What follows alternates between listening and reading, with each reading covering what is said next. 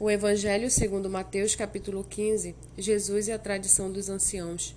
Então alguns fariseus e escribas vieram de Jerusalém até Jesus e perguntaram: Por que os seus discípulos transgridem a tradição dos anciãos? Pois não lavam as mãos quando comem. Jesus, porém, lhes respondeu: Por que também vocês transgridem o mandamento de Deus por causa da tradição de vocês? Porque Deus disse: Honre seu pai e a sua mãe, e quem maldisser o seu pai ou sua mãe seja punido de morte. Vocês, porém, dizem que se alguém disser ao seu pai ou à sua mãe, a ajuda que você poderia receber de mim oferta ao Senhor, esse não precisará mais honrar os seus pais. E assim vocês invalidam a palavra de Deus por causa da tradição de vocês. Hipócritas, bem profetizou Isaías a respeito de vocês, dizendo: este povo me honra com os lábios, mas o seu coração está longe de mim, e em vão me adoram, ensinando doutrinas que não são prece...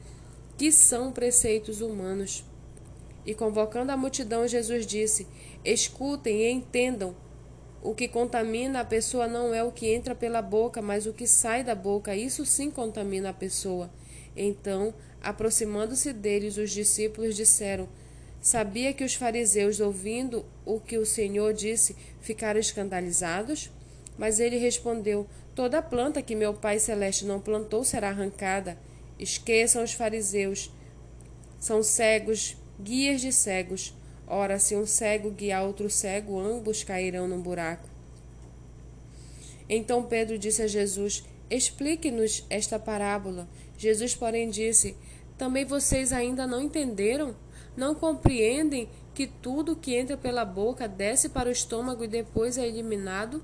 Mas o que sai da boca vem do coração e é isso que contamina a pessoa, porque do coração procedem maus pensamentos, homicídios, adultérios, imoralidade sexual, furtos, falsos testemunhos, blasfêmias. São estas as coisas que contaminam a pessoa, mas o comer sem lavar as mãos não a contamina. Saindo dali, Jesus foi para a região de Tiro e Sidom, e eis que uma mulher cananeia, que tinha vindo daqueles lados, clamava: Senhor, filho de Davi, tenha compaixão de mim.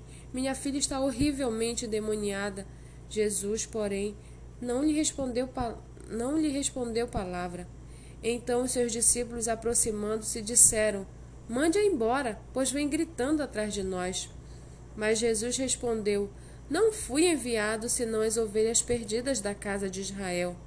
Ela, porém, veio e o adorou, dizendo: Senhor, me ajude. Jesus respondeu: Não é correto pegar o pão dos filhos e jogá-lo aos cachorrinhos.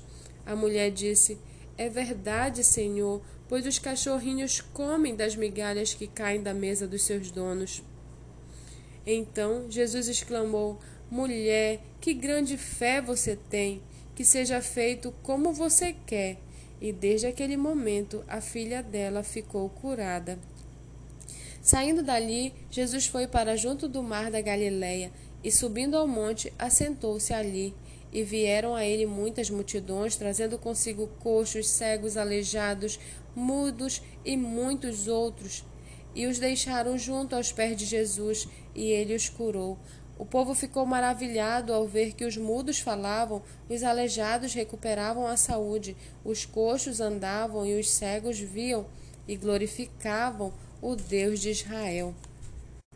Então Jesus chamou os seus discípulos e disse: Tenho compaixão desta gente, porque já faz três dias que eles estão comigo e não tenho o que comer, e não quero mandá-los para casa em jejum, para que não desfaleçam pelo caminho. Mas os discípulos lhe disseram: Onde haverá nesse deserto pão suficiente para saciar tão grande multidão? Jesus perguntou: Quantos pães vocês têm? Eles responderam: Sete pães e alguns peixinhos. Então, tendo mandado o povo assentar-se no chão, pegou os sete pães e os peixes, e tendo dado graças, os partiu e deu aos discípulos, e estes distribuíram ao povo. Todos comeram e se fartaram e dos pedaços que sobraram recolheram sete cestos cheios. Ora, os que comeram eram quatro mil homens, além de mulheres e crianças. E tendo despedido as multidões, Jesus entrou no barco e foi para o território de Magadã.